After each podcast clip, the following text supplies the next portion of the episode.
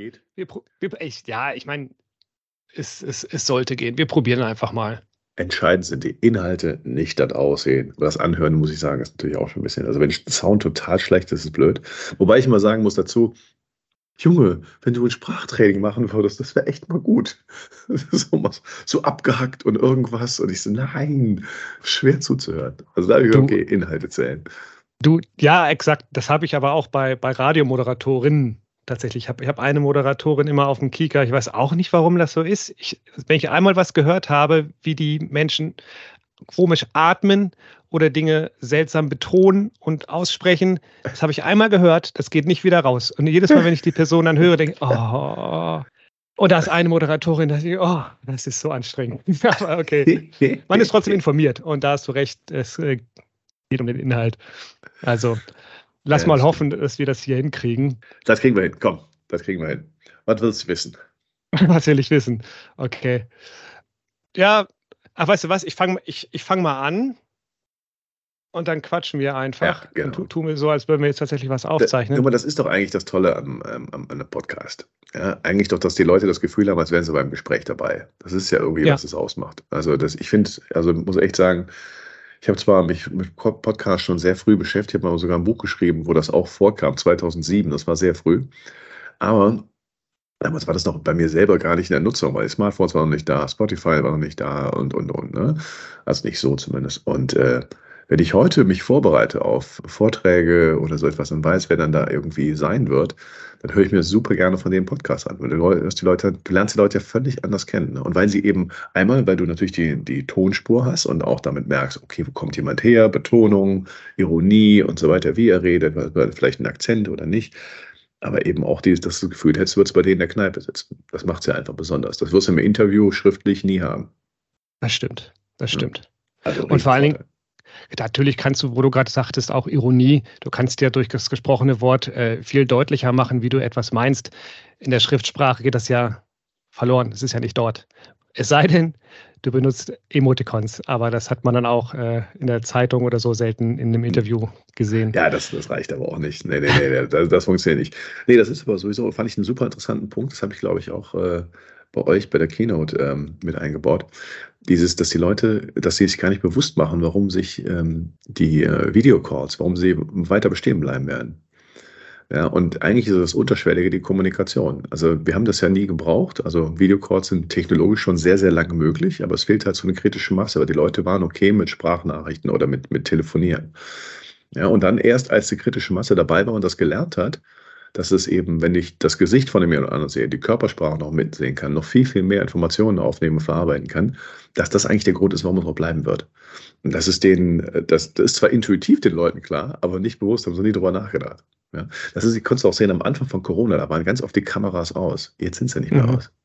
Ja, mhm. weil es einfach eine Ebene der Kommunikation mehr ist und das ist total hilfreich. Und deswegen setze ich das auch, das durch. So mache ich auch, arbeite ich auch sehr oft in so Workshops oder Keynotes, wo ich dann sage, guck mal Leute, da habt ihr das alle gelernt. Vielleicht gibt es ja noch andere Entwicklungen, äh, die genauso logisch sind, wo sie hinterher alle sagen werden, Mensch, das war ja klar, dass das bleiben wird und sich durchsetzen wird. Es fehlte vielleicht noch die kritische Masse oder die Ausreden fehlen. Äh, oder die Ausreden sind heute noch so wirksam, dass wir es eben nicht machen. Das mache ich sehr oft im Kontext Social Media. Ja, weil, die, weil ich dann sage, guck mal, bei, bei Videocalls hattet ihr keine Ausreden. Corona hat euch gezwungen, das zu nutzen. Es ging gar nicht anders. Dadurch ist die kritische Masse, das kollektive Erlebnis da gewesen. Und danach sagt ihr, da war doch klar. Bei vielen anderen Entwicklungen fehlt das eben. Zum Beispiel bei Social Media konnte ich das sehen, als das so aufkam. Da haben sich bis heute haben sich sehr viele Leute gesagt, ja, brauche ich nicht, will ich nicht, bin ich nicht darauf angewiesen. Und diese, äh, das sind ja eigentlich die gleichen Gründe, äh, wie sie eigentlich immer sind, wenn was Neues kommt. Und wenn jetzt eine Generation weiter ist, die Generation, die damit groß wird, die wird natürlich sagen, ja, war das jemals anders? War doch klar, dass sich das durchsetzt. Aber eben nicht ja. bei denen, die nicht in diese Zeit reingeboren sind. Absolut, ja. Ich, ich tue jetzt mal so, als machen wir hier einen richtig professionellen Podcast und. Das heißt, wir tun so, machen das jetzt. Ich fange ich fang, ich fang von vorne an. Pass auf. Ja, mach das. Alles klar. Expertengeflüster mit Virtual Sie.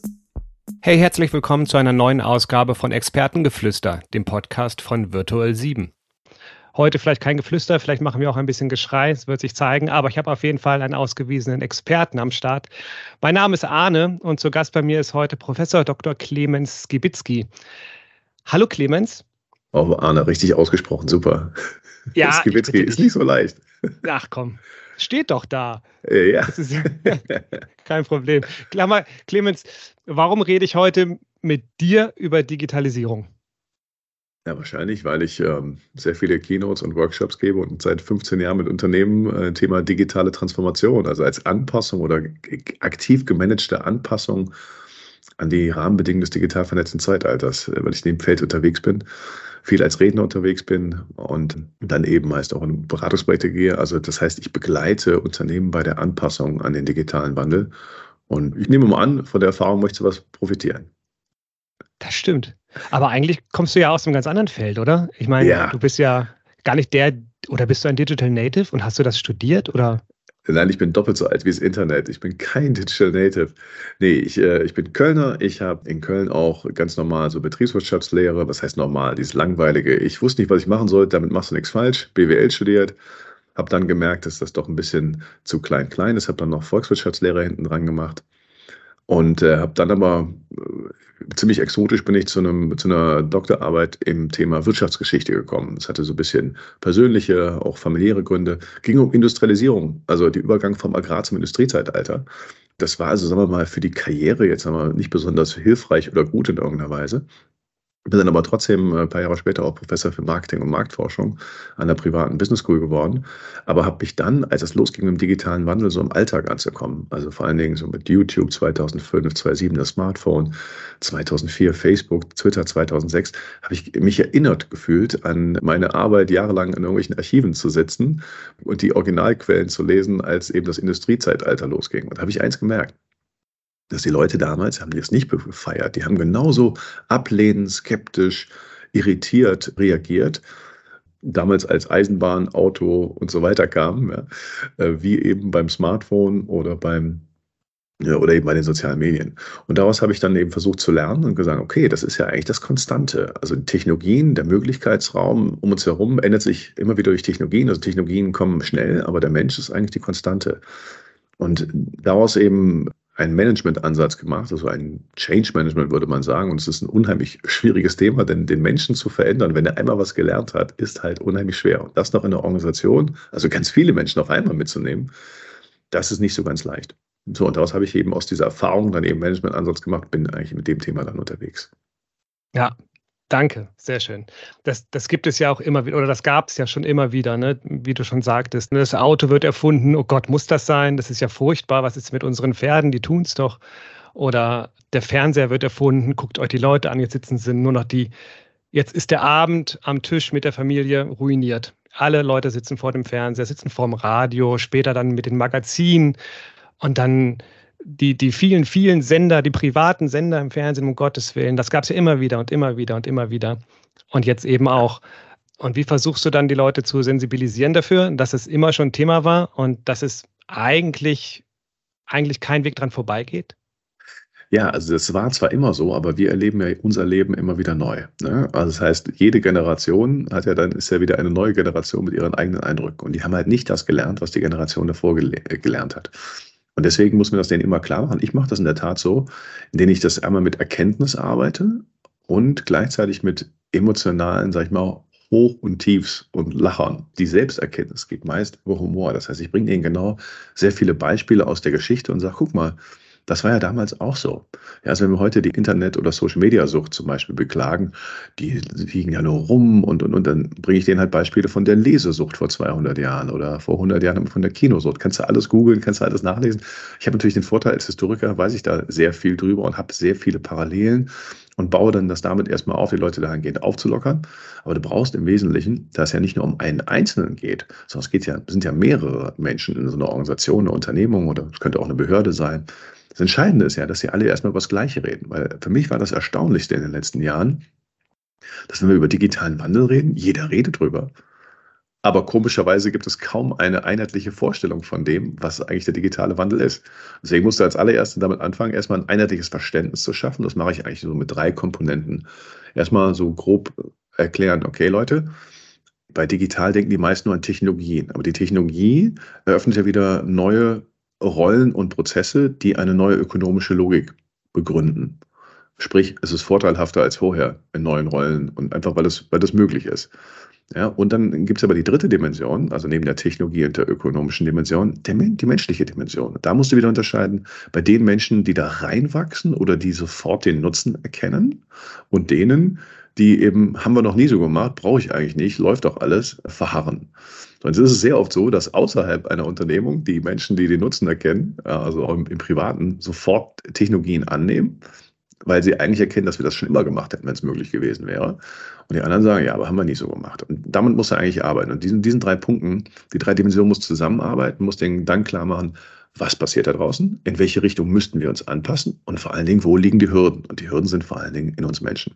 Und daran arbeite ich dann viel mit eben auch mit Humor. Also ich lese sehr oft, das ist so, interessant, wenn ich irgendwie, in, vor allen Dingen LinkedIn gerade als wichtigste Plattform bei mir, wenn ich dann so Post mache, dann sagen viele, ja, war total humorvoll oder sowas. Ja, also, gut, aber bitte kündigt mich nicht an, da kommt jetzt, dann glauben die Leute, da kommt der Komiker oder so. Wenn die sagen mhm. dann sehr oft die Moderatoren, ja, jetzt wird es auch unterhaltsam. Und das ist überhaupt gar nicht mein Ziel, sondern das Unterhaltsame ist ja das Nebenprodukt. Wenn die Leute nicht lachen und vor allen Dingen über sich selber schmunzeln können, dann ähm, machen sie meist zu. Ja, das heißt, das ist auch in der Psychologie relativ einfach. Sie, also wenn etwas, äh, wir nennen das in der Psychologie den Confirmation Bias, also das heißt der Hang dazu, Informationen zu suchen, die eigentlich zu dem passen, was ich schon weiß oder wie meine Meinung ist. Und wenn das eben nicht so ist, wenn du das aufbrechen willst, dann musst du sie meist zum Lachen bringen, weil es befreit.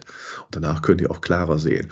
Und durch dieses Lachen führt wiederum zum Offenheit, dann eben die Selbsterkenntnis und dann biete ich denen halt ein Konzept an. Guck mal, das ist eigentlich das Mindestverständnis an digitalen Wandel und eben auch die Erkenntnis, warum geht das nicht mehr weg. Und durch diesen Prozess kann man das äh, kann man die Transformation vorziehen. Also da, wo wir sonst 20 Jahre brauchen würden, bis der Letzte es auch verstanden hat. Einfach durch gemeinsames Verständnis schaffen, auch eben über die Hürden, dass es auch nicht schlimm ist, dass wir nicht blöd oder alt oder irgendwas sind, sondern es völlig normal ist, dass wir das nicht sofort sehen können, was da passiert. Und dadurch verkürzen wir einfach den Prozess. Und das ist dann Change Management. Eins ist ja klar, es würde sonst sowieso ankommen. Ich habe oft so Sätze bei mir, da, da, kommen dann Leute an und sagen, ja, wir, ach, hören Sie mal auf, wir zum Beispiel, ja, immer ein schönes Beispiel ist äh, soziale Medien. Ach, hören Sie mal zu, da habe ich gar keine Lust zu, das finde ich total bescheuert, ja, weil ich nicht damit groß geworden bin. Und wer soll sich denn bei uns um soziale Medien kümmern? Und dann sage ich, wer darf denn bei Ihnen telefonieren? Und dann, dann lachen die mal schon, wieso? Ja, ja, hören Sie mal, als das Telefon neu war, da hat man in der Tat die Frage berechtigt gestellt, wer darf denn telefonieren? Und dann sind Sie schon mit dem Telefon groß geworden haben es von klein auf gelernt und deswegen war es als normal gesetzt und so ist es für die Generation gerade auch. Ja, die, die, die kommunizieren halt primär über jegliche Formen von sozialen Medien. Und da geht es nicht um welche Kanäle, sondern es geht um das Grundprinzip. Das Grundprinzip ist halt anders als das des Massenkommunikationszeitalters, wo einige wenige Inhalte bestimmen und die anderen sich das aussuchen konnten daraus. Heute kann ich es total individualisieren. Ich suche mir aus, wem ich zuhöre, mit wem ich interagiere. Das ist ein Grundprinzip. Das hätten sie auch schon gemacht, wenn es früher möglich gewesen wäre. Und dann, dann brichst du erstmal so Dinge auf, so Denkmuster auf. Das ist, das ist richtig spannend, hast auch viele Dinge jetzt schon angesprochen. Ist es denn grundsätzlich dann jetzt alles positiv zu bewerten oder nicht? Ich glaube, wir sind ja erst noch im Lernprozess. Ich habe da ein, ein Zitat von, von Jürgen Habermas gefunden, der ja über den Struktur, Strukturwandel mal was geschrieben hat. Er hat gesagt, wie der Buchdruck alle zu potenziellen Lesern gemacht hatte, so macht die Digitalisierung heute alle zu potenziellen Autoren. Aber wie lange hat es gedauert, bis alle lesen gelernt hatten? Sehr schönes Zitat, das muss ich mir merken, das ist sehr, sehr weise. Ja, du hast einen ganz, ganz wichtigen Punkt angesprochen. Also ich merke das bei mir, das ist auch ein Teil des Konzeptes. Wenn ich denen erstmal erkläre, die ökonomische Logik und warum das die Menschen machen, wie gesagt, die, die suchen sich selber aus, wem sie zuhören und, und, und. Ja, und muss ja einfach klar machen, mit den, das stimmt, mit den, jeder ist Autor geworden. Mit deinem Smartphone hast du die komplette Wertschöpfungskette eines Medienhauses von vor 20 Jahren in der Hosentasche. Das ist natürlich ja. schon wirklich eine Marktmachtverschiebung. So, jetzt dann sehe ich mal schon beim Großteil meiner Zuhörer, da, da, da grummelt schon in der Magengrube, die fangen an zuzumachen. Ja, und dann haue ich denen direkt den Satz dahin. Aber sehen Sie das alles nicht zu positiv. Ne? Komm, das geht doch gerade durch Ihren Kopf, dass ich das hier feiere und alles toll finde. Und dann kommen Sie Sätze, ja, äh, mir fehlten viel zu viel die kritischen Aspekte. Und das ist ja auch nicht alles toll und es kann ja auch nicht sein, das. Und ich sage, aha, ganz genau. Und da sind wir. So, und jetzt gehen wir die alle mal durch. Und dann haue ich denen so eine Liste hin und sage, jetzt könnten wir drei Stunden darüber reden, was daran alles negativ ist. Ja, es ist nicht so, dass ich das feiere. Ich sage Ihnen nur, Also stellen Sie einfach nur die Frage. Es geht nicht darum, ob Sie oder ich das gut oder schlecht finden. Stellen sich nur die Frage, glauben Sie, das geht wieder weg? Und dann sind Sie meist alle sehr, sehr ruhig. Und dann so, nee, Sehen Sie, und damit ist klar, also entweder These 1, die Menschen sind alle komplett bescheuert, das ist die blödste Generation aller Zeiten, oder die machen das, was alle Generationen vorher gemacht haben. Sie wägen die Vorteile und Nachteile ab, werden im Laufe der nächsten Jahre und Jahrzehnte oder Jahrhunderte versuchen, die Nachteile möglichst auszumerzen und zu bekämpfen, aber die Vorteile überwiegen die Nachteile. Und dann wird denen natürlich auch irgendwann klar, oder ich bringe es ihnen bei, das ist klar, so, das war doch auch noch nie anders. Nur als du auf die Welt kamst, war schon der Großteil der Nachteile äh, bereinigt oder gelöst. Aber die, Le die Leute haben da nicht mehr hinterfragt, ob die Vorteile das überwiegen. Und die Beispiele aus der Geschichte natürlich lang. Als das, du hast eben das Auto angesprochen. Natürlich war das Auto unfassbar kompliziert, unfassbar dreckig, unfassbar gefährlich. Ja, Richtig. Und ein paar Jahrzehnte später hatten wir auch die Straßenverkehrsordnung, hatten wir viel gelernt, aber trotzdem haben die Leute nicht aufs Auto verzichtet. Es ist ja, wir brauchen, glaube ich, ein, eine gesunde Abschätzung von, ja, sagen wir mal, Risikomanagement. Also ich kann ja auch sagen, hör mal, ich kann im Auto oder im Flugzeug kann ich abstürzen oder einen Unfall haben. Aber deswegen höre ich ja nicht auf, sondern ich muss versuchen, die Risiken zu begrenzen. Aber die Vorteile sind deswegen ja nicht weg. Und das ist eigentlich die alleinige Frage, die den Menschen stellen muss. Und dann habe ich die meist so weit im Change. Also sie glauben, es geht nicht mehr weg. Dann sollten wir uns möglichst schnell mit den Fähigkeiten beschäftigen, die man sich aneignen muss, um damit gut zurechtzukommen. Aber erst nach diesem Aufräumprozess im Kopf ist das heißt wirksam. Und das erlebe ich leider sehr auch in Unternehmen, die sagen dann zu mir oft sowas wie, ach, nein, nein, nein, so ein Workshop mit der ganzen Truppe, das können wir uns sparen. Wir wissen eigentlich, sie reden alle über was völlig anderes. Nein, sie werden jetzt jahrelang irgendwas mit Digitalisierung machen. Aber sie werden nicht verstehen, warum sie das tun, wo die Hürden sind und ob das eigentlich daran passt, weil das, das Konzept, die Grundgedanken vor der Klammer fehlen ihnen. Und dann dauert es meist auch nochmal, ja, so, so, so ein bisschen so ein Prozess. Ich habe sehr oft sowas gehört wie, ja, ich habe sie vor zwei Jahren mal reden hören, heute glauben wir ihnen. Das ist der Anfang. und das muss okay. ich ja auch lernen. Das ist natürlich alles, was ich da gelernt habe in den letzten Jahren, dass natürlich Menschen sind halt langsam in der Anpassung. Das meinte ich eben. Es ist unfassbar schwer, Menschen zu verändern. Es ist fast schlichtweg unmöglich. Nur sie müssen halt, wenn sie weiterhin erfolgreich sein wollen als eine Unternehmung, in den neuen Rahmenbedingungen, die grundlegend anders sind als die des Industriezeitalters. Du hast eben das Beispiel gebracht von wegen ja Auto neu und gefährlich und Hilfe. Ein paar Jahre später hatten wir dann die Straßenverkehrsordnung. Schönes Bild. Sollten wir das dann eventuell eine, eine digitale Verkehrsordnung anschaffen, um Richtlinien weltweit, deutschlandweit, europaweit, keine Ahnung, irgendwie vorgezugeben? Oder ist das Quatsch? Das ist ein sehr, sehr guter Punkt. Aber weißt du, neue Technologien und ergeben ja, wie gesagt, neu, völlig neue Pfade. Und so war es immer. Neue Pfade und neue Erlebnisse und Erfahrungen. Und ich weiß ja erst hinterher, was gut war und was nicht gut war. Als Beispiel, also das Auto, also es gibt schon verschiedene Vorformen und es gab schon Dampfkraftwagen und es gab Elektroautos schon weit bevor es Benziner gab und und und. Aber das Auto, wie wir es jetzt kennen, geht eigentlich zurück ja eben auf Gottlieb Daimler und äh, den Karl Benz, so im Jahre 1886.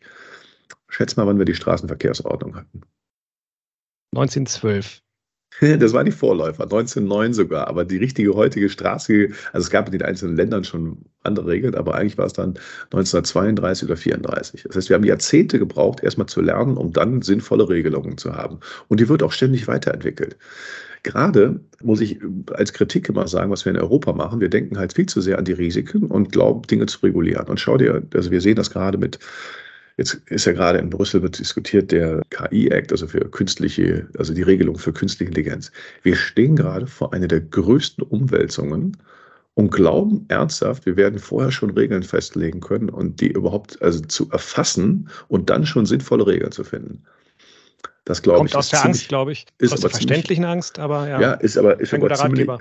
Ja, genau, genau. Ja, es ist halt ein, äh, und man muss leider auch festhalten, die digitale Revolution wird gerade vor allen Dingen durch, ähm, durch Unternehmen in Ländern äh, nach vorn getrieben, die ganz viel probieren und sich dann die Nutzer weltweit einsammeln. In Europa sind wir sehr stark darin, alle möglichen Regulierungen zu erfinden, wie wir die erfolgreichen, also wie wir die erfolgreichen einhegen und Regeln für die setzen. Es wäre vielleicht viel sinnvoller, die Rahmenbedingungen so zu setzen, dass die digitalen Champions hier entstehen. Weil so schlecht kann das ja nicht sein, weil 400 Millionen Europäer nutzen auch alle möglichen amerikanischen Plattformen. Entweder sind alle total bescheuert und müssen geschützt werden, oder man sollte sich überlegen, naja, warum machen die denn da mit? Und davon lernen. Und vielleicht mal überlegen, ob wir nicht die Geisterfahrer sind. Weil ich schaue am Ende, die, die Geschichte wird ziemlich einfach urteilen. Wer hat die Rahmenbedingungen eigentlich mitgestalten können oder so genutzt, dass sie davon profitierten. Und ich muss immer sagen, das war dieser berühmte Satz von Angela Merkel im Jahr 2013, das Internet ist für uns alle Neuland. Da mhm. muss ich sagen, so 20 Jahre nach dem Internet, dennoch sage ich, in historischen Dimensionen kann man, kann man so sehen. Für die Generation war das auch ganz neu, für mich ja im Prinzip auch. Aber dann ein paar Jahre später immer noch keine Idee zu haben, wie man das Neuland erobert, das fand ich dann ein bisschen schwach. Wenn man sich Regelungen erfindet, dann ist das ja ganz nett. Aber man muss sich ja schon fragen, haben die anderen die Regeln übernommen? Also sind die Regeln denn erfolgreich? Ja, da ist, die, ist das Urteil relativ eindeutig. Also die Datenschutzgrundverordnung, bitte nicht falsch verstehen, Datenschutz ist ein wichtiges Thema. Ich glaube, wir müssen mal Datenschutz anders begreifen als die Regeln, mit denen wir es vorher begriffen haben. Nein, der lebt von dem, die Datenschutzgrundverordnung, zum Beispiel war so eine typische europäische, vor allen Dingen von Deutschland geprägte Regelung, hat aber den Grundsatz der Datensparsamkeit. Jetzt sind wir aber im KI-Zeitalter und was du da vor allen Dingen brauchst, sind Daten. Und ich möchte weiterhin, dass Datenschutz wichtig genommen wird, dass mit meinen Daten nicht etwas passiert, was ich nicht möchte, aber dass direkt mit verhindert wird, dass Unternehmen zu meinem Nutzen ganz einfach Dienste aufbauen können, die zu meinem Nutzen sind. Das ist ein bisschen übers Ziel hinausgeschossen. Da werden wir wahrscheinlich noch ein bisschen neu lernen müssen und wieder reformieren. Jetzt sind wir schon an einem richtig guten Punkt da, wo wir eigentlich auch uns mit beschäftigen, bei Virtual 7 natürlich, da wir uns maßgeblich um den öffentlichen Sektor bemühen und uns dort drum kümmern, um die Digitalisierung. Ich wollte es gerade nur noch mal eingeschoben haben, dieser Satz hm. äh, Neuland, dieses, dieses Neuland, Internet ist Neuland, das hat ja damals der Piratenpartei, glaube ich, richtig viel Aufschwung gegeben. Aber nee, tatsächlich mal, um ein bisschen umzuschwenken, Digitalisierung, digitale Transformation, was bedeutet das für den öffentlichen Sektor, also für die mhm. Behörden, für die Ämter? Wir können da ja nicht äh, hingehen und die davon überzeugen, das ist ja beschlossene Sache. Wir möchten ja, dass die öffentliche Hand digitalisiert wird. Insofern müssen wir die nicht überzeugen. Es muss nur irgendwie schneller gehen. Deutschland ist irgendwie, ich weiß gar nicht, an welcher Stelle wir gerade stehen, Platz 21, Platz 12, jeweils weit hinter äh, den skandinavischen Ländern. Woran liegt das? Was kann man da besser machen? Oh, das ist, die Gründe sind wahrscheinlich sehr, sehr vielfältig. Aber es ist wirklich so, dass wir, ne, also nicht nur Skandinavien, auch Osteuropa haben uns äh, in ganz vielen Prozessen ist mittlerweile ein Standortnachteil, dass wir halt äh, ganz wenige digitale Prozesse haben. Wir haben, wahrscheinlich ist es ein, ja, ein, ein Mix aus gesamtkulturellem Technologieskepsis, würde ich fast mal sagen. Also, dass man sehr oft halt die Bedenkenträger nach vorne schickt und alle Risiken erst versucht auszu, ja, auszumerzen und zu berücksichtigen, bevor man einfach hingeht und sagt, was ist denn eigentlich möglich? Lass uns das machen und hinterher die, die Fehler aufräumen.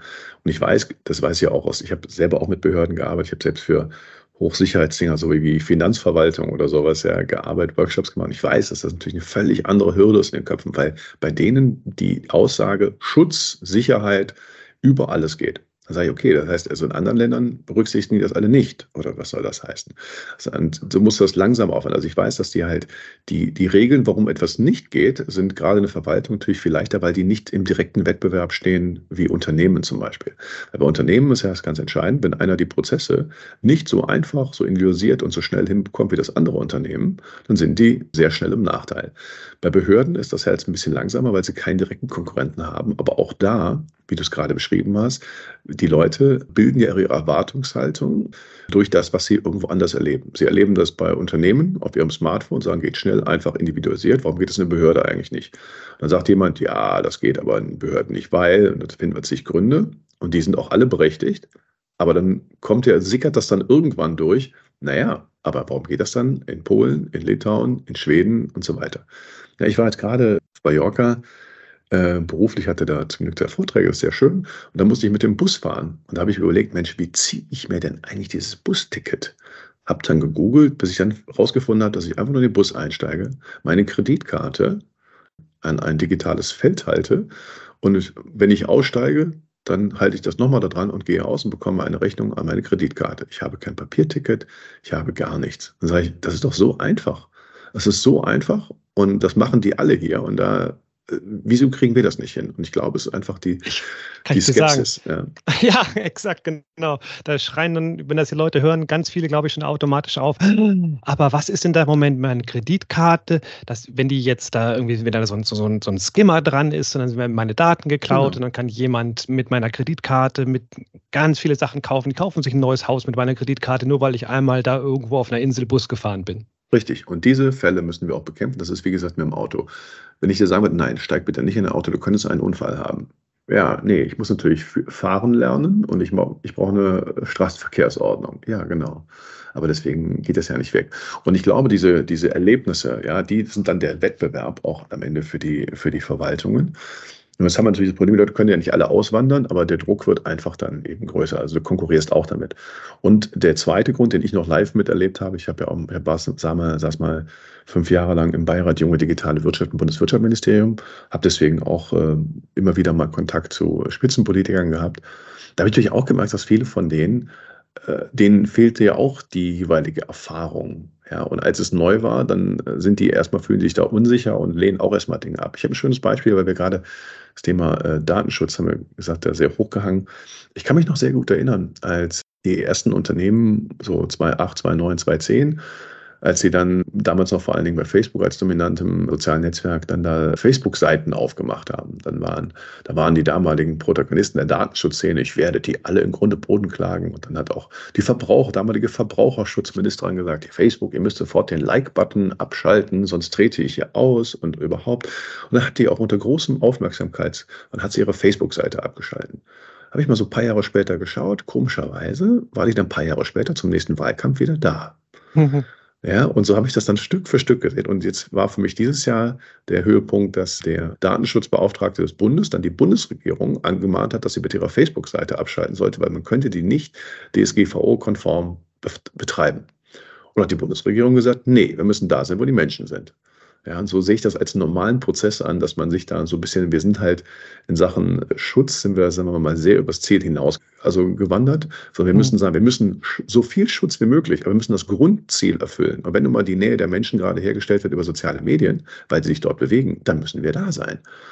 Und dann müssen wir es halt regeln. Wir müssen, glaube ich, die, um, die Beweislast umkehren. Wie soll man in, in der Rechtsprechung sagen? Nee, okay, dann sorge bitte dafür, dass wir das datenschutzkonform betreiben müssen, aber Grundvoraussetzung ist, dass wir das hinbekommen. Und da müssen wir hin. Und ich glaube, dass auch in den Verwaltungen, ja, so, je mehr Politiker, Regierungen und so weiter hinkommen, dann sehen die das natürlich auch. Und dann werden natürlich auch die Verwaltungen, das dauert dann eben nur länger, sagen, okay, jetzt haben wir wohl eine neue Realität. Ja. Wenn alle verhindern, wird keine Verwaltung vorgehen können, weil das geht ja gar nicht. Ja, aber wenn wir natürlich sehen, dass die, dass die andere politische Institutionen das dann auch so machen, dann müssen wir halt die Rechtsprechung da anpassen, müssen wir Gesetze anpassen und dann werden die Verwaltungen auch so machen. Weil am Ende steht jede Verwaltung auch im Wettbewerb mit den Behörden und Dienstleistungen anderer Staaten. Das dauert nur länger. Die Konkurrenz ist nicht so direkt. Ja, richtig, die Konkurrenz ist nicht direkt. Oftmals ist, glaube ich, auch das Verständnis bei den Bürgerinnen und Bürgern vielleicht auch gar nicht so da, weil die, die Kunden in Anführungsstrichen der Verwaltung, die sind ja, sagen wir mal, zwischen 16 und 100 Jahre alt. Das mhm. ist ja schon ein großes Kundenspektrum. Wenn jemand einen neuen Personalausweis beantragen möchte, beispielsweise, möchten das die Hälfte der Bürger wahrscheinlich online machen. Und die andere Hälfte der Bürger und Bürgerinnen möchten das auf keinen Fall online machen, weil die mit diesem Online-Kram überhaupt nichts zu tun haben. Das muss man ja eigentlich als Verwaltung auch auf dem Schirm haben, wenn du sagst, wir müssen dahin, wo die Leute sind, also jetzt meinetwegen soziale Medien oder eben auch ähm, Online-Angebote. Viele Menschen sind ja nicht online und möchten auch nicht mehr online, aber trotzdem muss diese Verwaltung ja irgendwie digitalisiert werden. Siehst du da ein Problem drin oder geht das irgendwie Hand in Hand?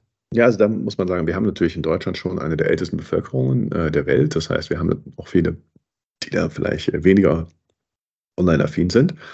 Aber muss ich also dazu sagen, in anderen Ländern geht das ja auch. Und die haben jetzt nicht wesentlich jüngere Bevölkerung, sondern dann sind halt andere Anreize gesetzt. Du musst die Leute damit abholen, dass es einfach vorteilhaft ist. Also klar, wenn ich den, ich nehme ein anderes Beispiel, nehmen wir mal aus dem Privaten wieder rüber zu ziehen. Mittlerweile nutzen neun von zehn Menschen WhatsApp. Und da sind auch ganz viele Ältere dabei. Warum? Ähm, weil richtige Anreize gesetzt wurden. Ich habe es im eigenen Familienkreis gesehen, wie auf einmal die Oma, die hatte keine Lust, WhatsApp zu machen oder sowas. Dann haben die Enkelkinder gesagt, pass mal auf, Oma, wenn du die Bilder geteilt haben willst und dabei sein willst bei der Weihnachtsorganisationsgruppe, dann musst du halt da sein. Das heißt, es geht nicht darum, einen Kanal zu machen, sondern der Anreiz muss so sein, dass das, was mir wichtig ist, ich würde es, ich würde es anders machen, wie, also bei den anderen Ländern haben die es auch so gemacht. Na gut, online geht es halt sofort und sonst kannst du dich da stundenlang in so eine Behörde setzen dann werden die Leute das meist schon finden, äh, sehen, wie es geht. Also sie müssen, wir müssen die Vorteile der digitalen Verwaltung, glaube ich, ausspielen. Und wenn ich jetzt überlege, naja, also weder der in so einem, so einem Bezirksrathaus mal gesessen hat und auf Anträge gewartet hat und sagt, das kann ich aber auch online machen, dann ist das halt, ähm, dann wird er die Erfahrung machen und das wird sich dann langsam rauswachsen. Das, so, so war es aber auch immer. Ja. Also die richtigen glaube, Anreize. Ja, genau. Wir, und wir sollten auch, auch da, du hast ja den, du hast ja genau den Gedankengang richtig geschildert. Ja, aber es könnte ja auch Menschen geben, was nicht so ist. Anstatt zu sagen, wie bekommen wir dahin? Ja, wir müssen also generell, glaube ich, bei uns die Haltung ändern. Und ich kann mich auch noch erinnern, warum, warum haben wir vielleicht so eine, so eine hohe ja, Online-Ablehnungsquote? Ich kann mich auch noch erinnern, als das, wie gesagt, ich bin schon ein alter, alter Sack da in dem Thema, als das losging mit vielen digitalen Dingen, war auch in den klassischen Medien, wurde viel Ablehnung. Da wurde vor allen Dingen über die Gefahren berichtet. Ich kann mich da erinnern zum, glaube ich, zehnjährigen Geburtstag von, von Facebook, also 2014 war das dann. Da wurde dann, war dann die Meldung äh, in einer großen deutschen Nachrichtensendung, ja, zehn Jahre, erfolgreichstes größtes Netzwerk. Das war die Erfolgsmeldung und dann kamen fünf negative Dinge. Bedenken, Bedenken, Bedenken, Bedenken, Gefahren, Gefahren, Gefahren, Gefahren. Ja, wenn ich die Leute so abhole oder nicht abhole, ist ja kein Wunder, dass sich nicht damit beschäftigen. Ist das die German Angst? Das ist die German Angst. Ich glaube, bei, also jetzt mal, wenn ich mal ganz böse bin, würde ich sagen, es war wahrscheinlich auch bei einigen klassischen Medien auch die Angst, äh, die eigene Kundschaft zu verlieren. Ja, und das ist natürlich auch ein falscher Weg, sondern ich muss die Regeln annehmen. Wenn ich anbegriffen habe, das geht nicht mehr weg, muss ich es annehmen. Trotzdem verständlich. Und dann haben wir dazu Politik und Medien, wo ich vielleicht mit Bedenken und Angst die Leute eher abholen konnte, als mit, guck mal, wie toll das ist. Und es gab es natürlich ja immer schon als halt, ja, siehst, du, siehst du doch im eigenen Bekanntenkreis auch. Es gab immer schon die Generation, die gesagt hat, und in jeder Generation die Leute, gesagt haben, ach, das ist ja cool, da habe ich verstanden, warum, zeig mir mal, wie es geht. Oder, hm, kann ich nicht, mach du mal für mich. Oder, nee, will ich nicht machen. So. Ja. ja. Und das genau. kann ich aber auch beeinflussen. Und das geht halt immer durch Vorleben und Zeigen. Hätten wir jetzt in der klassischen äh, Medienlandschaft und in der Politik ganz viel gezeigt, wie die baltischen Staaten das machen oder sowas, dann hätten wir vielleicht auch noch mehr Neugier. Aber wir haben halt, da steht halt immer irgendein Bedenkenträger in der ersten Reihe. Und das sollten wir mal ändern. Das ist schön, dass du das sagst. Ich versuche das nämlich, oder ich muss ja für uns sprechen, wir von Virtual 7 versuchen ja, den Mehrwert den Bürgerinnen und Bürgern immer nahe zu bringen und zu zeigen, warum wir das machen. Das machen wir nicht nur, weil Deutschland irgendwann mal entschieden hat, so, wir werden jetzt digital. Nee, nee, das ergibt durchaus auch Sinn. Und davon hat jeder, der hier lebt, tatsächlich und jede irgendwie einen Vorteil. Ob es jetzt irgendwie die E-Akte ist, die jetzt schon seit längerem ja tatsächlich möglich ist.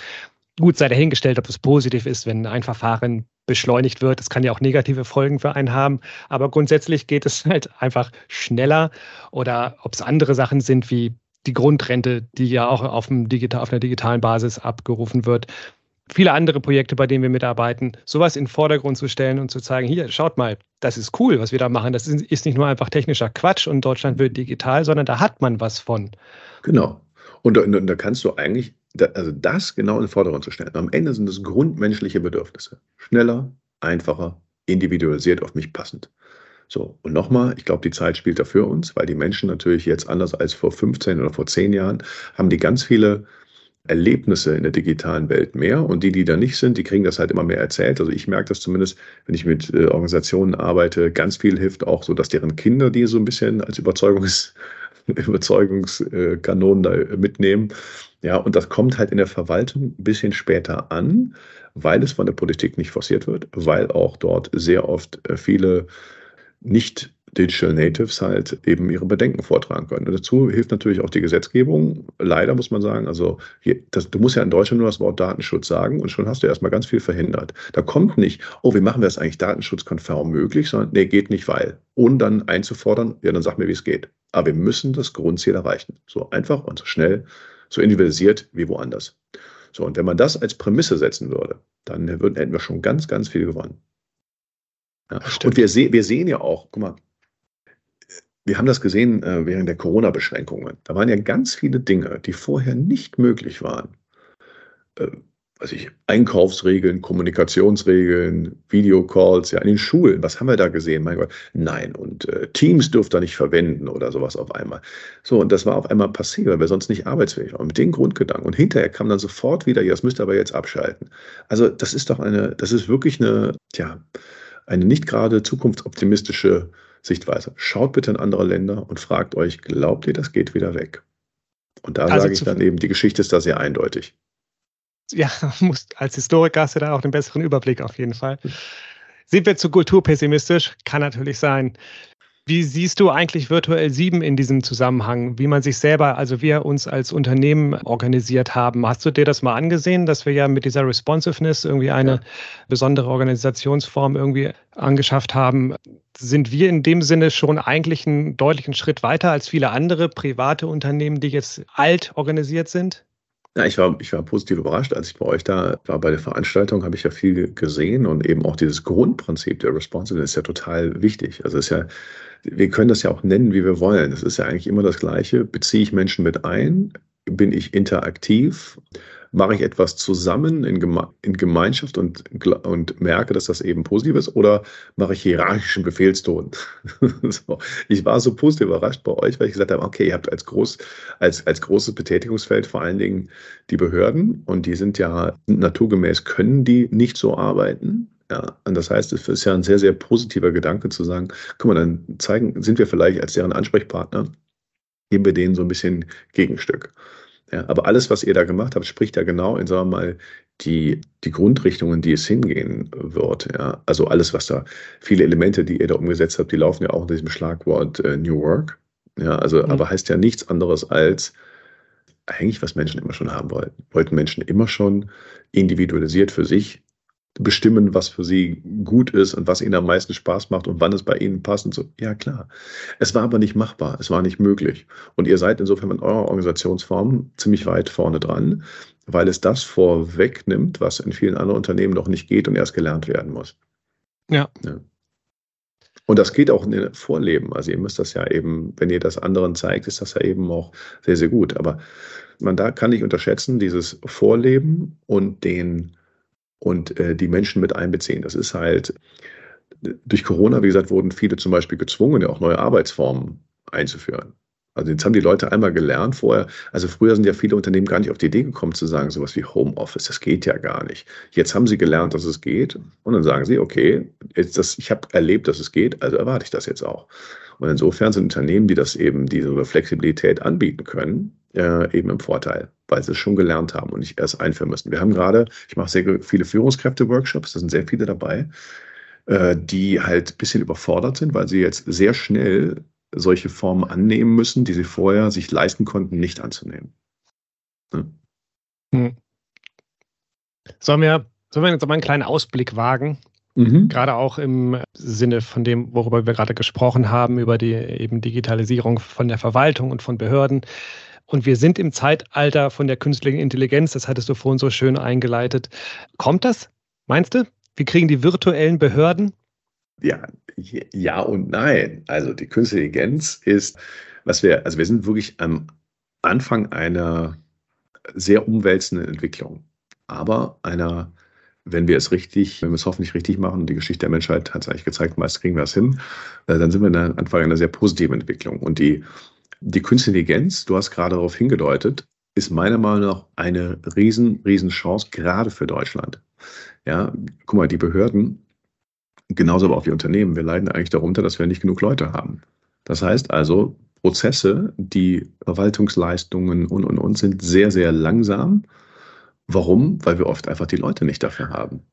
Wenn wir die Prozesse digitalisieren und eben künstliche Intelligenz ganz viele Prozesse übernehmen können, die, und die Möglichkeit haben wir, dann können wir genau dieses Problem lösen. Ich glaube, dass die künstliche Intelligenz der entscheidende Schlüssel ist, Menschen die Zeit zu geben, äh, sich auf das zu spezialisieren, was Maschinen nicht können, nämlich Mensch zu sein. Also Empathie, das Gegenüber verstehen und, und, und. Ja, und das wird eigentlich das Entscheidende sein. Und wenn wir das wieder mal, wir mal verdaddeln, dann konzentrieren wir uns das, was die Gefahren sind. Also ich erlebe es auch wiederum, wenn ich künstliche Intelligenz, wenn ich dann dieses positive Bild zeige, dass wir daran arbeiten sollen, wie kann künstliche Intelligenz uns, sagen wir mal, dumme Prozesse abnehmen, also wo wir nicht gerade viel verbrauchen, dann heißt es ja, ja, aber das ist doch auch ganz, ganz groß geworden. Ja, die müssen wir in den Griff bekommen. Genau. Aber gerade für Deutschland, äh, wie gesagt, wie, wie, groß wollen wir unseren, äh, unser, unser Verwaltungsapparat noch machen? Wie viele Menschen wollen wir noch da hinsetzen? Und dann reden wir gleichzeitig über Dinge wie vier Tage Woche und was. Das, das klappt alles nicht. Das heißt, Künstliche Intelligenz ist eigentlich der entscheidende Schlüssel dafür. Ohne das wird es nicht gehen. Und vieles, was heute unter künstlicher Intelligenz läuft, ist ja auch schon lange da. Ja, also wir reden jetzt vor allen Dingen ChatGPT, haben wir dieses, diese generative künstliche Intelligenz, die hat jetzt jeder mitbekommen und ich glaube, dass sie deswegen ein Gamechanger ist, weil halt ganz viele Leute damit rumprobiert haben und es anfassbar erfahren haben. Wir haben natürlich auch andere Bereiche der, der künstlichen Intelligenz, vor allen Dingen große Datenmengen verarbeiten und die ist ja schon viel länger da und die eben über, äh, über Algorithmen matchen mit Informationen, das ist ja eigentlich was wir schon längst auch hätten angehen können. Also für die Verwaltungen weiß ich jetzt gar nicht, ob die generative KI so der Schlüssel ist, aber ich glaube vor allen Dingen die Datenmengen und das, das Digitalisieren, Automatisieren der Prozess, das Übertragen von Daten, das Matchen, das Überprüfen und da dürfte ja eigentlich der Schlüssel sein. Da bist, seid ihr aber besser am Thema als ich.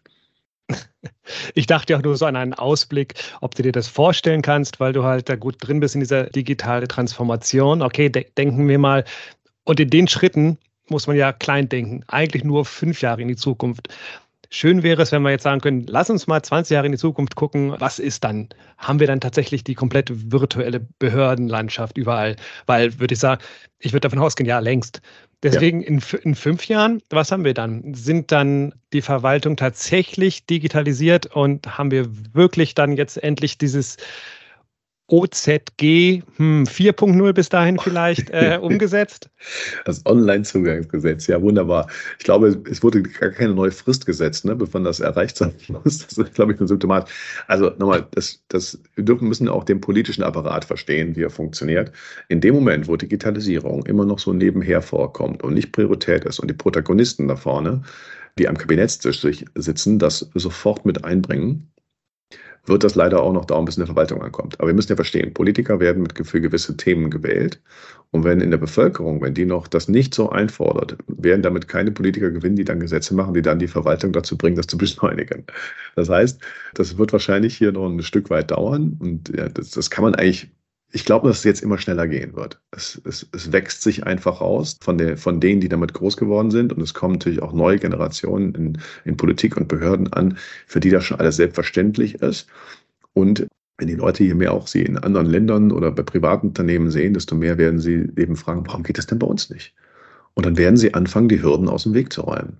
Und ich glaube mal, dass das natürlich alles komplex ist, aber die künstliche Intelligenz gepaart vielleicht noch ein paar anderen technologischen Entwicklungen, wird uns auch die Sicherheit geben, die, die, die Risiken schneller zu beseitigen. Ich glaube, dass jetzt, dass jetzt richtig was ins Rollen kommt. Und künstliche Intelligenz ist für mich so, weil jeder darüber redet, vielleicht eben der entscheidende Treiber, Dinge zu hinterfragen, hör mal, das geht doch jetzt eigentlich. Ich kann mich erinnern, ich habe mal mit einem, einem Verwaltungsgericht, habe ich mal einen Workshop gemacht, da konnte ich das genau sehen. Da waren so ein paar Richter älteren Jahrgangs, die sagten dann, ja, aber künstliche Intelligenz, das ist ja, also das Lesen der Akten gehört, ist nun mal die wesentliche Aufgabe eines Richters. Und da waren so ein paar Jüngere, die sagten, ja, aber doch nicht immer wieder das Gleiche lesen. Und vor allen Dingen, wenn, das, wenn du das zigmal gemacht hast, dann weißt du, dass da zwischen den Zeilen nicht mehr viel ist.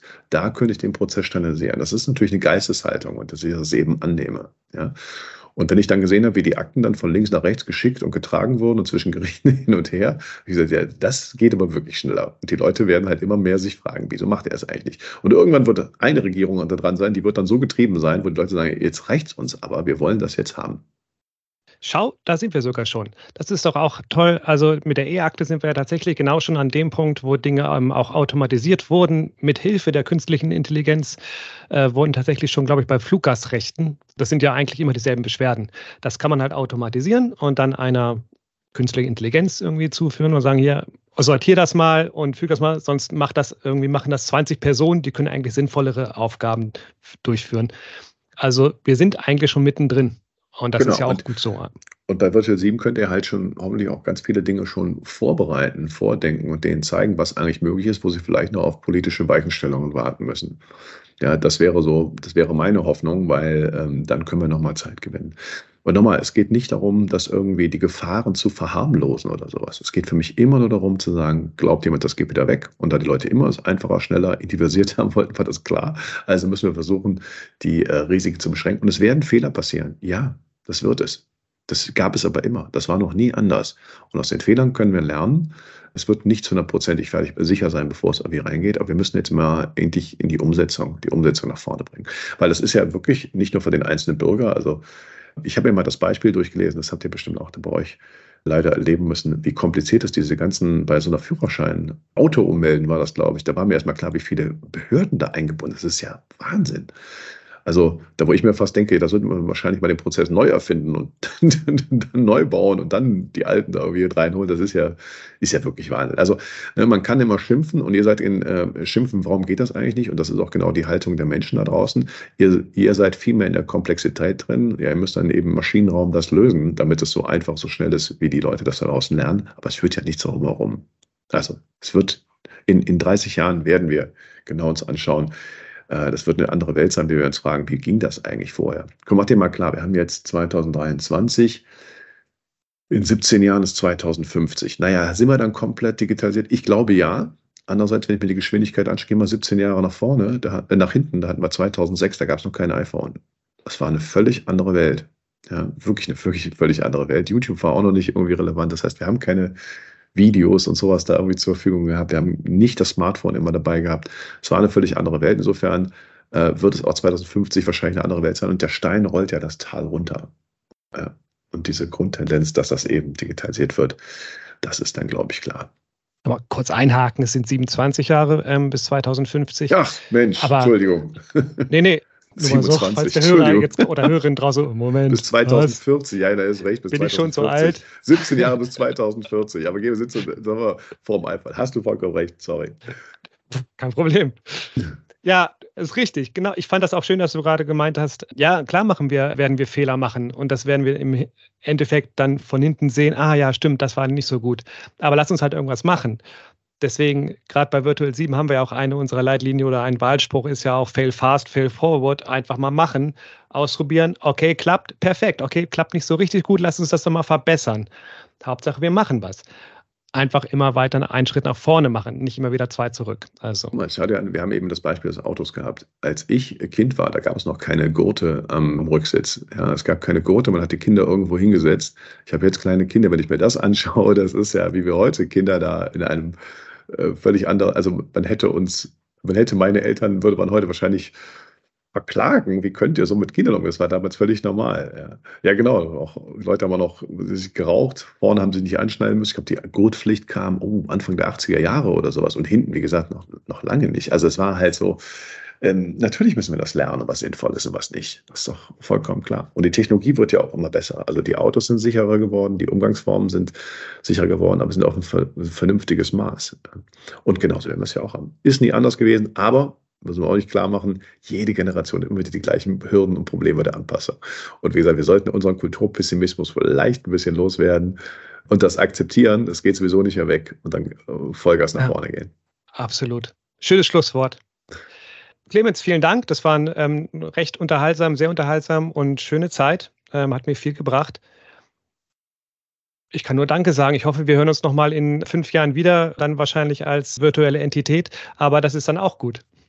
Also, wir hören uns sehr gerne wieder, aber ich glaube nicht als virtuelle Identität. Ich hoffe, und ich finde das Thema wirklich spannend, ja, aber ich hoffe, dass wir eben, die Maschinen werden immer besser werden und wir werden uns darauf konzentrieren, immer besser die menschlichen Fähigkeiten zu konzentrieren. Und äh, da möchte ich halt, also bei irgendwelchen, also ich bei simplen Vorgängen wird eine KI-Identität vollkommen reichen, aber nicht um gute Zeit zu verbringen, menschliche Beziehungen aufzubauen. Hoffentlich noch sehr, sehr lange nicht. Okay, dann wünsche ich dir auf dem Weg noch ganz viel Käsekuchen. Dankeschön. okay. Ich sage Tschüss und bis zum nächsten Mal. Ich sage Tschüss aus Köln und gerne wieder. Alles klar. Ciao.